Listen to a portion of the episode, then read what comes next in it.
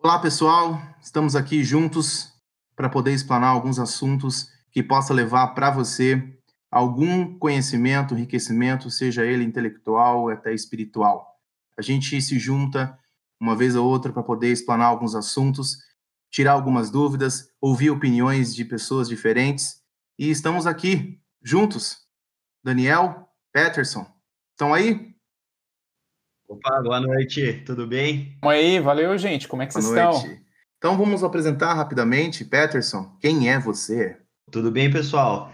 É, bom, eu trabalho com desenvolvimento de software, é, sou cristão de coração, adoro, adoro muito esse assunto e vai ser um prazer compartilhar um pouquinho do e trazer um pouquinho de conhecimento aí para esse bate-papo. Daniel, Opa, eu sou o Daniel, Daniel Meders, sou, um, a- atualmente estou como pastor da Igreja Central ali, pastor dos jovens da Igreja Central, e também gosto muito desse assunto, a gente ah, conseguir se aprofundar um pouquinho mais nas coisas de Deus, em, em como a- a- a- as coisas de Deus se encaixam de forma perfeita na realidade. Afinal de contas, eh, o que a gente crê tem que ser prático, né? Então aí, estamos aí para discutir algumas ideias, compartilhando algumas ideias, isso aí. Show! Mas, mas e aí, Júnior? E aí, Júnior, do que, que a gente vai falar hoje? Pô, não, an- antes, cara, se apresenta você também, pô. sou o Júnior Favarão, sou do mercado financeiro e gosto muito desses assuntos também, aprofundo em alguns momentos e nós falamos que somos é, de uma igreja, nós somos pastora de uma igreja central ali, ali onde nós somos de Curitiba, Curitiba, É, verdade. Claro, uma cidade maravilhosa, linda. Na verdade, eu não sou daqui, na verdade, eu estou aqui e me apaixonei por essa cidade. Você que é de Curitiba, um grande abraço e você é um privilegiado. verdade. isso Falando aí. nisso, Júnior, eu também não sou daqui, estou aqui e curto Curitiba demais. É, pô, então, já que tá todo mundo falando, eu também não. Também não sou, estou aqui. Da onde, Peterson? Cara, ixi, a história é longa, meu. Sou, eu sou mineiro, morei muito tempo em São Paulo e agora tô aqui em Curitiba. Já faz 10 anos que eu moro por aqui. legal. Show de bola. Mas e aí, Júnior, cara, qual assunto que a gente. Vamos começar com um assunto para estremecer. O que que, o que que a gente vai falar hoje, cara? Se você que está ouvindo a gente é um cristão, qual for a sua igreja, religião, denominação, você com certeza se perguntou em algum momento por que você é um cristão. E a gente se faz essa pergunta direto. E esse é o assunto. Essa é a pauta de hoje. Por que nós somos cristãos? E, e para quê? Por isso, a gente tem aqui um conteúdo riquíssimo compilado, desenvolvido pelo Daniel Mather. E a gente quer ouvir dele, quer ouvir dele é, essa linha de raciocínio que me chamou tanta atenção, chamou atenção, tanta atenção do Peterson, e a gente trocou uma ideia e falou, cara, a gente tem que falar com o Daniel sobre esse assunto, gravar um podcast. E tem alguns questionamentos, algumas perguntas, eu queria que o Daniel trouxesse essa pergunta para reflexão, para a gente já seguir a linha de raciocínio. É, Não, é legal a gente estar aqui junto, mas é, é, não é só eu que vou falar, não. eu, quero, eu quero jogar aí as perguntas para a gente pensar junto, né? Discutir junto essas ideias, né? Eu, o ponto que, que, assim, sempre. Eu, eu vejo várias pessoas questionando. Deixa, deixa eu trazer de uma forma mais, mais, mais real aqui. Da onde surgiu essa ideia é, de- desse conteúdo e muitos outros nessa linha, né? Por que, que eu sou cristão? Qual o propósito de eu ser cristão? Qual. eh, sabe, a, a gente nasce no Brasil, que é um país eh, 96% cristão, e, e muitos de nós nem fazemos essa pergunta. Mas há alguns anos atrás, eh, enfim, isso é outra história, mas só resumindo, alguns anos atrás, eu estava trabalhando como preceptor num colégio interno da Inglaterra e a maioria, vou dizer assim, 98% dos alunos eram ateus. E, é, pois é, né? Então, parte do, do, do meu trabalho, o colégio era um colégio cristão, né? Então, parte do meu trabalho era organizar e, e- ajudar essas- esses alunos a crescerem de forma moral e de forma religiosa também, né? Dentro de um, de um grupo cristão, assim. E, e- e a maioria deles perguntava, mas por quê?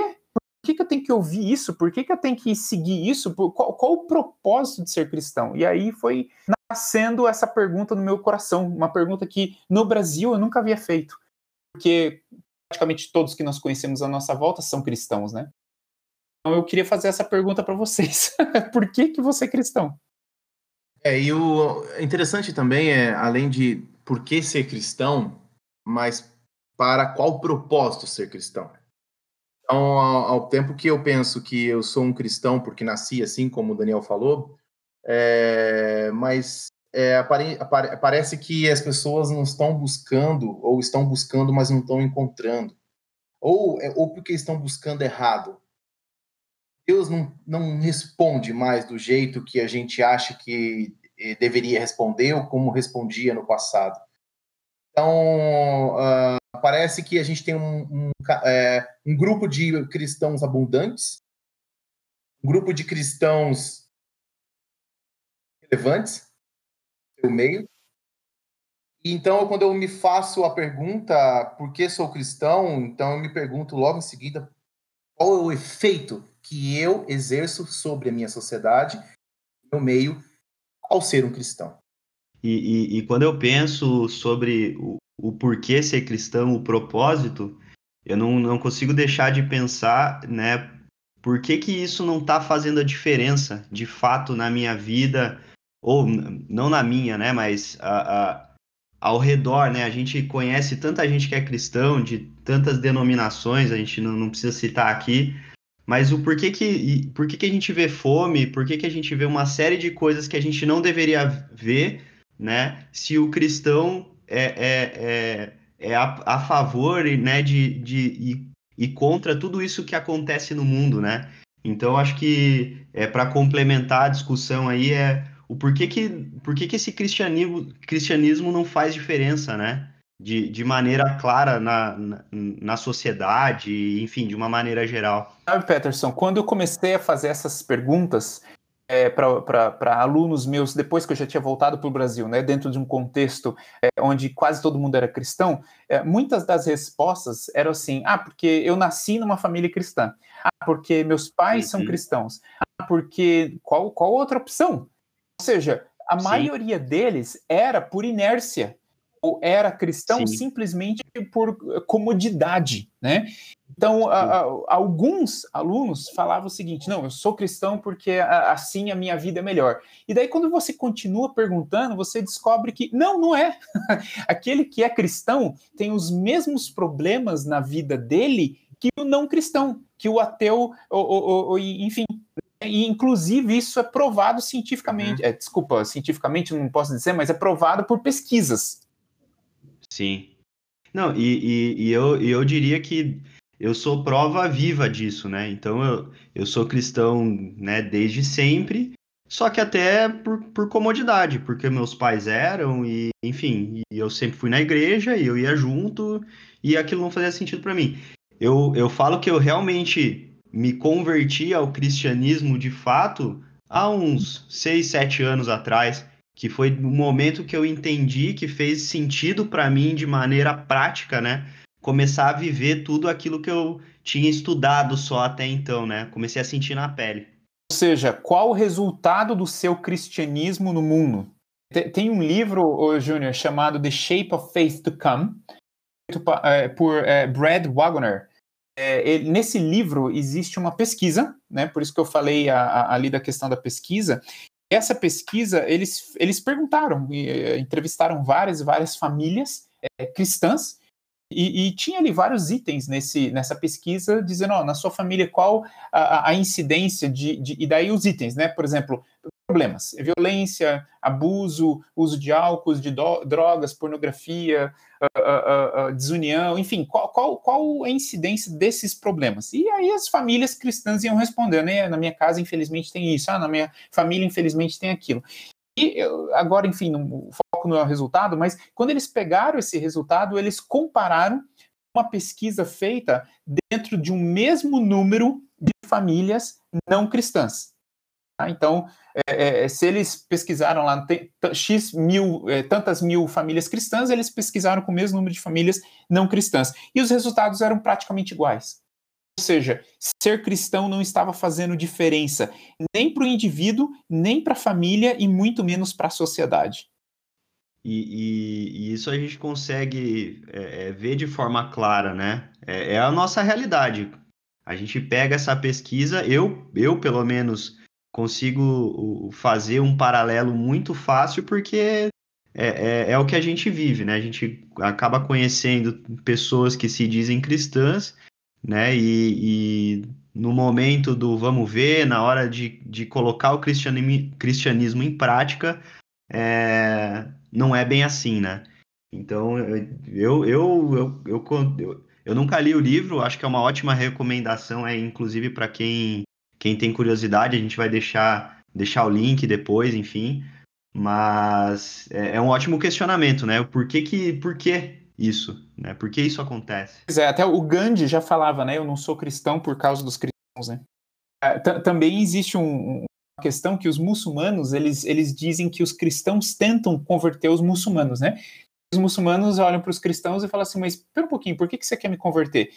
Ah, porque a sua vida vai ser melhor aqui conosco, né? Sendo cristão, acreditando em Jesus Cristo, enfim eles respondem assim: Ué, mas nós não batemos nas nossas mulheres como vocês batem. Nós não temos os problemas de pornografia dentro do mundo muçulmano restrito que vocês cristãos têm. Nós não temos o problema de drogas dentro do nosso da nossa religião que vocês cristãos têm. Por que, que nós vamos nos converter? Ah, fora o problema do álcool também, né? Por que, que o muçulmano vai se converter se o resultado da vida do cristão parece muito pior do que aquilo que o muçulmano está vivendo na prática? A gente está tá olhando para uma a gente está olhando para uma esfera uh, de um mundo é, religio, é, cheio de, de, de, de, religiões e denominações. É, que a gente tem um grande propósito. Vamos voltar num propósito. Temos um propósito do, do ID, e esse propósito do ID é apresentar quem eu sou e quem eu represento. Se eu sou cristão, eu represento a Cristo. E a, esse propósito de, de, seguir o caminho que Cristo abriu, que Jesus abriu, é fazer o que Jesus fez, porque o que Jesus fez foi bom. Então, por isso, eu, eu tento chegar o mais próximo possível de Jesus. E se o que eu levo para o meu meio, para a minha sociedade, não tem efeito algum de transformação, então isso quer dizer que eu não estou conseguindo ser efetivo na minha, na minha execução. Então, quando você olha no Novo Testamento, você percebe que Paulo ele fala muito da questão de maturidade. Toda hora Paulo está jogando na, na, na questão de maturidade. Jesus também dizia que ele veio para que nós possamos conhecer o caráter do Pai, né? Quando perguntaram para ele, Jesus, mostra-nos o Pai, é, ele, ele, os discípulos perguntam, né? Ele responde: Poxa, mas eu estou aqui já tanto tempo com vocês, vocês não perceberam, não me conhecem, ou seja, vocês não é, é, cresceram num desenvolvimento de relacionamento suficiente para vocês entenderem quem sou eu e quem é o Pai. Então, assim, a, a, quando você olha para a Bíblia, é, existe uma vou, vou dizer, uma expectativa de Deus que o ser humano cresça e se desenvolva. Isso, isso é em qualquer lugar. O ser humano tem essa expectativa, né? Você tem um filho e, e, se o seu filho é saudável, você tem a expectativa de que ele cresça, tanto fisicamente, como moralmente, intelectualmente e socialmente. Né? A, a, a, Bíblia também coloca que Jesus ia crescendo em sabedoria e graça diante de Deus e diante dos homens, ou seja, as expectativas do bebê Jesus estava tudo de acordo com uma criança normal, da mesma forma que a expectativa uh, uh, diante do universo também estava uh, normal. Jesus estava crescendo. Então existe essa ideia que o ser humano precisa sair do ponto A e chegar no ponto B, num crescimento. Né? Segundo Timóteo 3, 1 a 5, fala o seguinte, né? olha, nos últimos dias, eu não vou ler o texto todo, mas fala que nos últimos dias as pessoas uh, teriam vários problemas, vários uh, uh, pecados, vários, enfim, né, vários problemas. E ele coloca uma lista de problemas ali. Os homens seriam amantes de si mesmos, amantes do dinheiro, presunçosos, soberbos, blasfemos, desobedientes. Tem uma lista ali.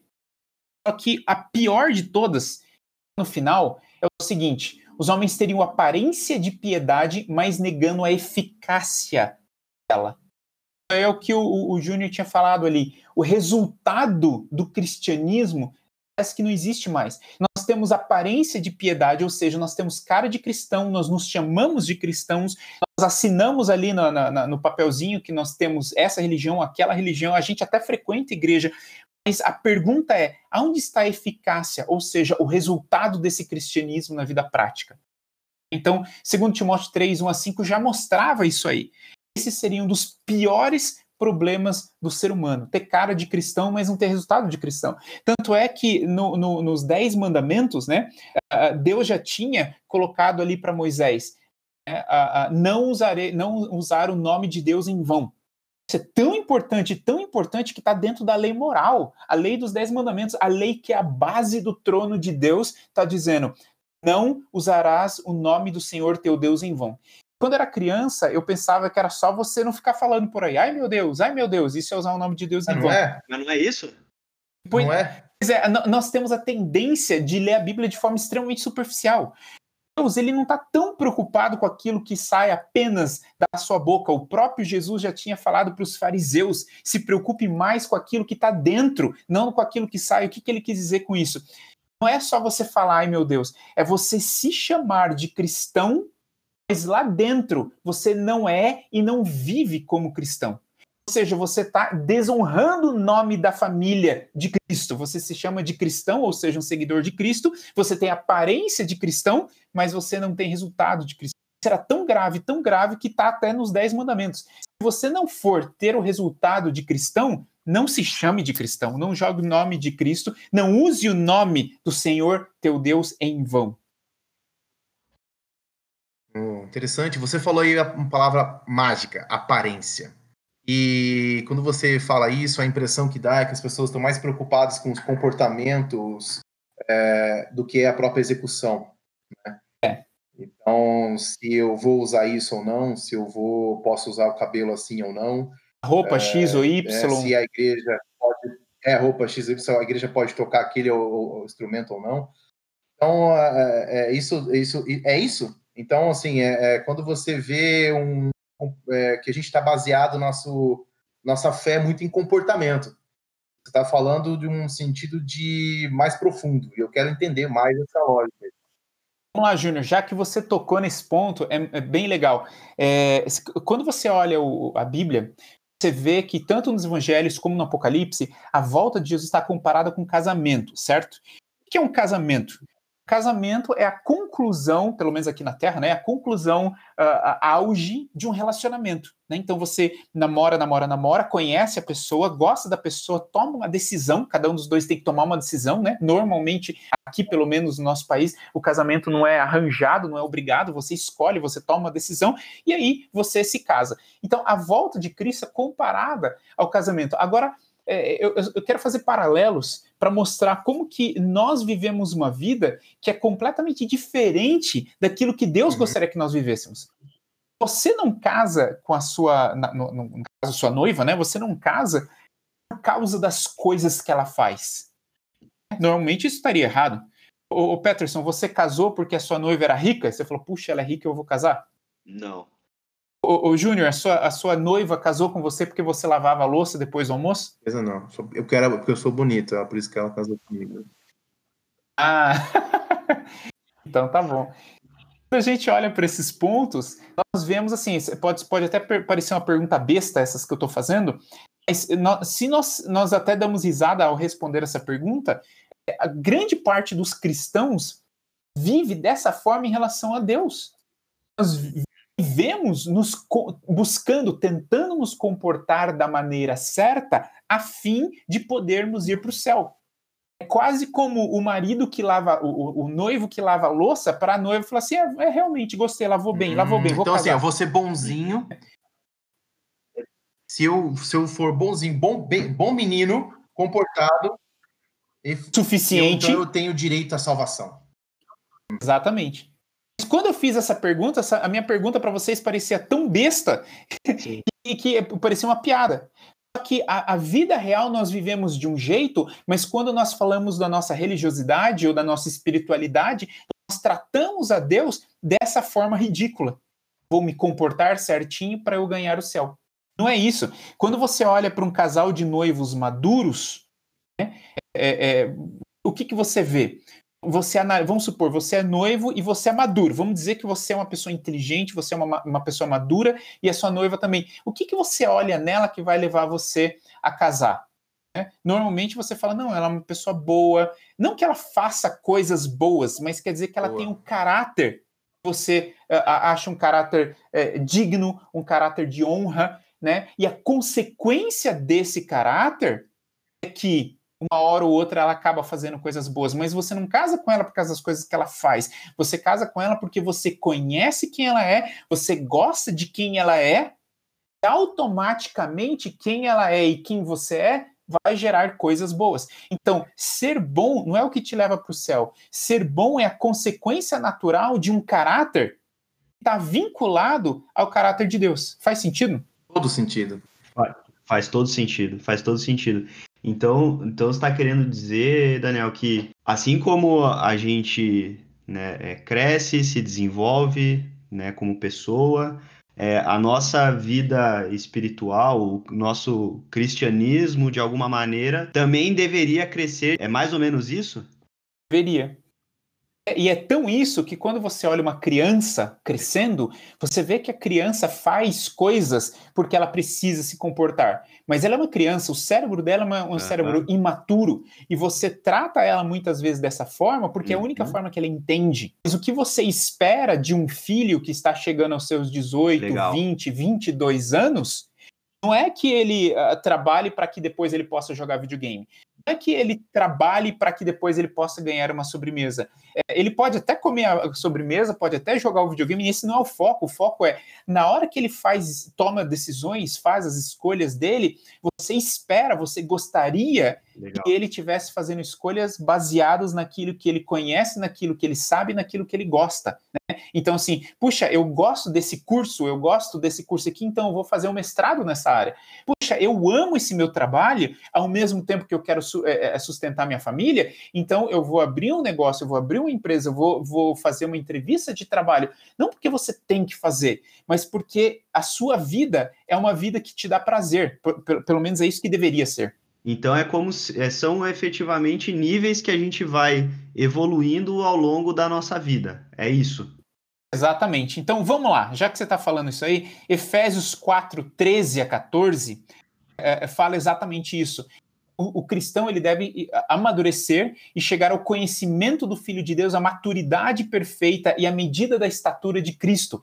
E Paulo fala para que vocês não sejam mais meninos inconstantes, tá falando assim, amigo, cresce, tá? Tá na hora de crescer. É, e, e, interessante, o, o, Peterson, já que você falou isso aí, uhum. Lawrence Kohlberg, ele tem uma, uma ideia que ele coloca sobre níveis de maturidade. E, e eu queria fazer uma.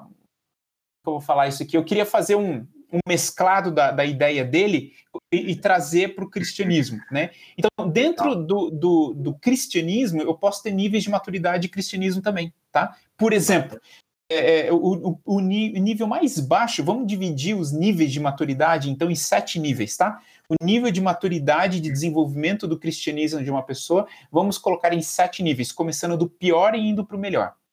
Legal. Por exemplo, nível 1. Nível 1 é quando o cristão ele, ele, ele é tão imaturo, tão imaturo como uma criança de, de 2, 3 anos de idade. Tá? Então, por exemplo, você tem um filho de 2 anos de idade que quer brincar na rua, o que, que você faz para ele não brincar? É, a pomadinha. Fala que vai. Fala que vai apanhar, fala que vai, sei lá. Vai ficar de castigo, uma palmadinha santa. Exato. Então, eh, você não espera que ele entenda o conceito de inércia do carro, eh, a aceleração e, enfim, você não tem essa, essa expectativa dele. Então, você fala assim, ó, ou, ou não vai brincar na ou brinca, fala para ele, ó, se sair para brincar na rua, vai apanhar. Então, uhum. ele não vai, ele não vai brincar na rua, então ele vai sobreviver, mas, mas ele não vai por quê? Por medo.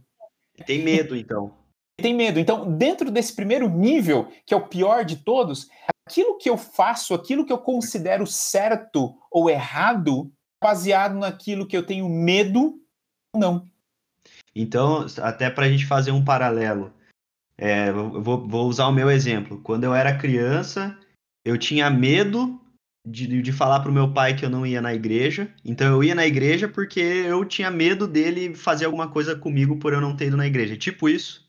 Exatamente. Só que daí você estava com medo do seu pai.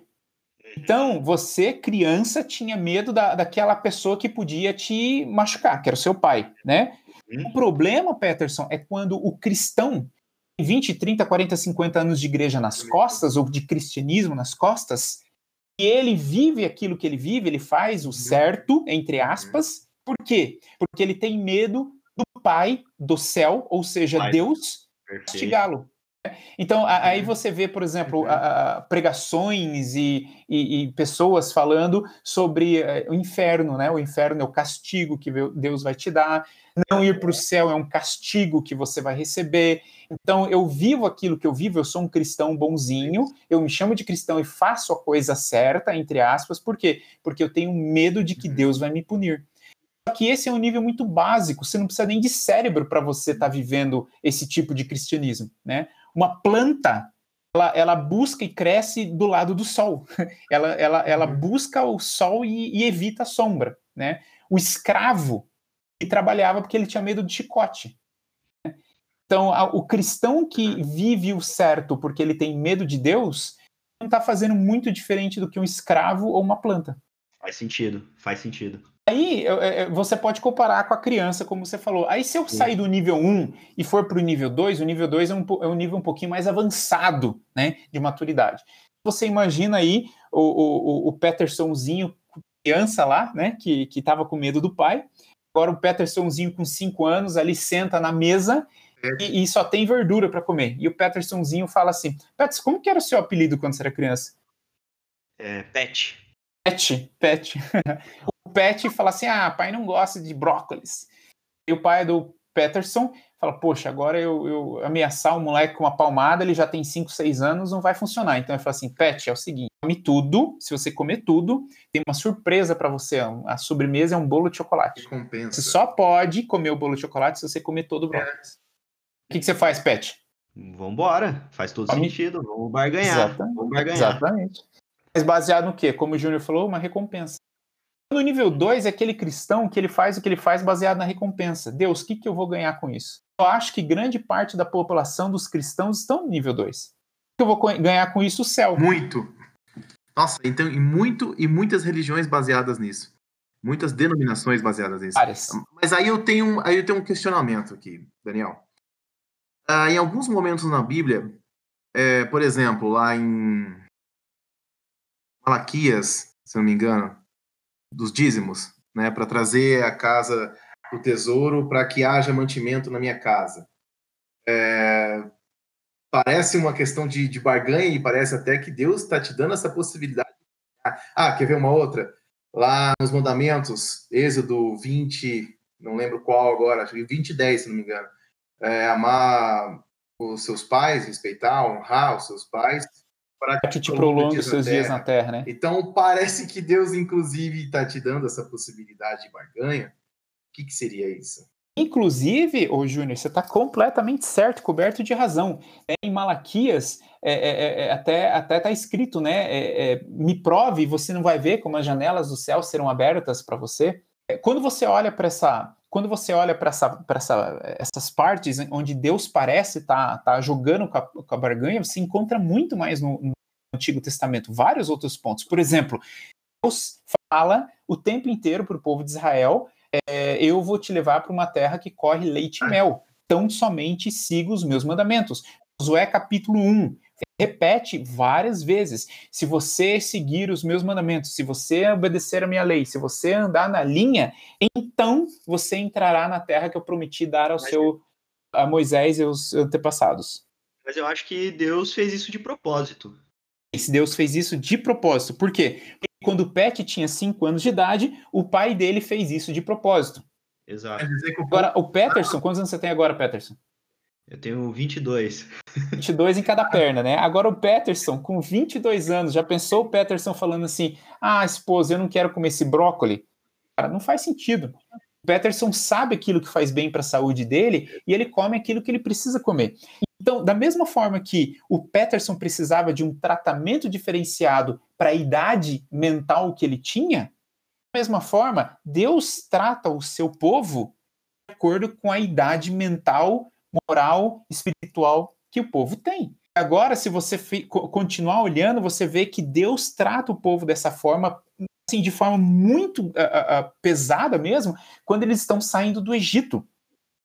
Quando eles estão saindo do Egito, depois de terem sido escravos por tantos anos, Deus entende que o povo está extremamente atrasado e defasado na capacidade de entendimento sobre o universo, a realidade e mesmo sobre Deus. Então Deus trata eles como criança. O tempo inteiro Deus trata ele como criança meninos espirituais. Agora, por que que Deus não tira eles do Egito e coloca eles em Canaã com estalar de dedos, se Deus tinha poder para isso? Porque agora entra uma, uma parte bem interessante. Deus pode fazer o milagre que ele quiser. Deus pode tirar o povo de, do Egito e levar eles para Canaã com estalar de, dedo, de dedos. Agora, o que Deus não vai fazer fazer você se desenvolver moralmente se você não quiser o desenvolvimento moral e o desenvolvimento espiritual depende das minhas escolhas. Eu só posso alcançar um determinado nível uh, uh, de, de, caráter, vamos, vamos colocar essa palavra, eu só posso desenvolver o meu caráter através de escolhas que eu faço ao longo do tempo, ao longo da vida. E Deus não pode desenvolver o meu caráter. Por quê? Porque se Deus colocar em mim o caráter que ele queria que eu tivesse, Deus está ele está rompendo o meu livre-arbítrio. Exato. Se Deus estivesse fazendo isso, Deus estaria criando um robô programado. É, como você colocou, né? Deus estaria é, pondo o dedo no meu livre-arbítrio. Então, Deus tinha uma opção. Bom, ele pode programar seres humanos do jeito que ele quer, ele pode dar livre, livre arbítrio para que o ser humano faça as escolhas que ele quiser fazer e, a partir de suas escolhas, ele alcance um determinado caráter aqui ou ali. Então, o não era que Deus precisava que o povo de Israel, uh, uh, perdão, não é que Deus precisava de 40 anos para levar o povo de Israel daqui para ali. O povo de Israel que precisava do tempo para ter os problemas, ter as decisões, e conforme as decisões que eles fossem fazendo, o caráter deles ia crescendo, e no final das contas, eles estariam onde Deus gostaria que eles estivessem, mas porque eles escolheram isso, e não porque Deus influenciou e tirou o livre-arbítrio deles.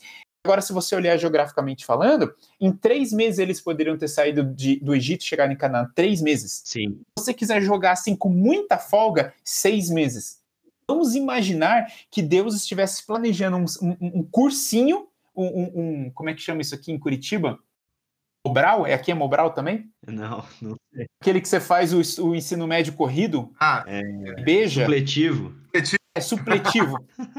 como se Deus estivesse colocando um supletivo. Gente, eu sei que vocês estão aí ultra atrasados, mas nesses seis meses a gente vai tirar o atraso. o que, que acontece? Você vê que depois de, de, um tempo o povo não está alcançando o nível que Deus queria que eles alcançassem, porque eles não escolhem. Eles têm, eles têm problema de falta de comida, ao invés de eles falam assim, Deus, e agora? Como que vamos resolver esse problema? Uhum. Não, eles reclamam. Quando tem falta de água, eles não falam assim, Deus, olha só, o que, é, que, que, era para a gente aprender? Aonde que era para a gente chegar? Não, eles reclamam. E o tempo inteiro eles falam, vamos voltar para o Egito, vamos voltar para o Egito. Moisés, por que, que você nos trouxe aqui? Moisés, por que, que você nos forçou a vir para cá? Você vê isso no, no livro do Êxodo todo. Uhum. Ou seja, o povo nem mesmo assume a responsabilidade da escolha que eles fizeram ter orado, pedido para sair do Egito, saído do Egito por conta própria e agora está faltando água, e eles falam: Moisés, você forçou a gente a vir para então cá. Então, o povo não tem a capacidade de desenvolvimento do caráter. Então, o que, que acontece? Depois de seis meses eles não passam de ano, eles não passam uh, no cursinho, no, no, supletivo deles. E Deus fala, pessoal, não vai dar para vocês entrarem em Canaã, vamos dar mais uma repetida de ano aqui. Eles repetem um ano, dois anos, três anos, depois de 40 anos repetindo de ano, porque eles não conseguem entender, aprender a matéria, entre aspas falando, todos eles morrem no deserto, menos Josué e Caleb. Deus, Deus então está desesperadamente gritando no nosso ouvido para a gente evoluir e se desenvolver, é, é, desenvolver o nosso cristianismo de fato aqui para a gente fazer a diferença. Porque agora duas coisas, o, o, o Peterson. Desenvolver o nosso cristianismo para nós fazermos a diferença aqui, sim, mas também para nós é, é, é, é, alcançarmos o céu. Quer ver? Ó, vamos lá. É, se você, vamos supor que você vai para o céu, qual que é a única coisa que você vai levar daqui para o céu? É o caráter. Caráter, é o, o que, que é o caráter? A gente acabou de falar aqui O caráter é o acúmulo das suas decisões ao longo do tempo, ao longo da vida, que foram concretizando quem você é hoje, o seu caráter, ou seja, o, o Júnior, no caso do Júnior, e o Peterson, no caso do Peterson. Né? Então, por exemplo, o Júnior hoje é a pessoa que ele é, porque ao longo dos anos ele fez escolhas, ele tomou decisões que trouxeram ele onde ele está hoje. Tá? Mas, se eu não tomei decisões, se eu não é, me tornei uma pessoa individual que, é, é, que aprendeu a amar, que se apaixonou por Cristo como, como pessoa, como meu Deus, né? Não, não apenas comportamento, mas que aprendeu a, a gostar e amar desse Deus. A pergunta é: como que eu vou me casar? Lembra do paralelo? Como é que eu vou me casar e viver eternamente do lado de um Deus que eu não conheço? Do lado de um Deus que o caráter dele é tão diferente do meu que não faz sentido estar lá. Uhum. Então, o, o, céu ele não pode ser um prêmio para o cristão bonzinho. O céu é a consequência final daquela pessoa que tomou tantas decisões ao lado de Cristo que o céu é simplesmente a, a, o, o, normal para ele, continua, então... continuar a vida que ele estava não do jeito que é aqui, né? Mas seria assim: ah, vamos para o próximo nível, vamos para o próximo imagina, passo. Imagina então o cara que que é, sei lá, usa drogas, um cara pirado, né? do ponto de vista do mundo aqui. A hora que o cara chegar no céu, ele vai achar o céu um saco. Resumidamente é isso. Né? Porque o caráter dele não está preparado para viver no céu da maneira que deve ser. Agora, faz a mesma pergunta para você. E o cara que gostaria muito de zoar pra caramba aqui na Terra, de, de, né, de meter o pé na porta de tudo que ele faz aqui, porém, por medo do céu, ele se comporta direitinho. Agora eu te pergunto, quando chegar no céu, o que, que vai acontecer com esse cara? Acho que é a mesma coisa, né? Mesma coisa, porque ele viveu coisa. Miseravelmente aqui na Terra, se forçando a fazer coisas boas. Ah, porque ele não vai entender o que é céu, né? Agora ele vai viver a eternidade se forçando a, a, a viver comportamento eterno que ele nunca gostou? Daniel, você falou um ponto aí importante. É, isso é muito profundo. É, você tá entendendo, eu estou entendendo agora, mais, tá fazendo mais sentido para mim uh, o livre-arbítrio. Porque o livre-arbítrio é o direito da dúvida. Exato. O livre-arbítrio colocado em nós é, é a oportunidade de nós decidirmos. Se nós temos essa oportunidade de decidir, consequentemente, nós temos a oportunidade de construir um caráter semelhante a Cristo, semelhante ao que o céu é, tem de modelo de caráter. Isso é muito interessante. Então, a, a, é, é uma oportunidade que eu tenho para decidir. Então, se o, o livre-arbítrio que me dá a possibilidade de decidir e decidir me dá a possibilidade de construir o caráter, eu tenho que entender para onde eu tenho que ir para saber quais decisões tomar. Exatamente. É por isso que é muito importante você saber de onde você veio e para onde você está indo. Agora, tem muita gente que vai junto com os outros para onde o outro for, que a Maria vai com as outras, né? Exatamente. Espera, peraí, peraí, peraí, peraí, peraí, que o papo tá bom demais. É, mas eu acho que a gente vai ter que deixar para um próximo episódio aí a gente continuar na sequência, hein? O que, que vocês acham? Fantástico. Ok. Então vamos finalizar esse episódio e fica no capítulo. Só, só fazendo uma recapitulação, a gente estava falando de sete níveis de maturidade, né? E a gente falou, conseguiu falar de dois só. Então, assim, eu, Peterson, não perderia por nada o, o próximo episódio. Não sei vocês, mas eu não vou perder por nada principalmente, Peterson, para o ouvinte é, é, fazer uma análise de qual nível ele está. Boa, boa. Ficamos aí, não perca o próximo episódio. Abraço. Obrigado aí, pessoal. Até a próxima, então.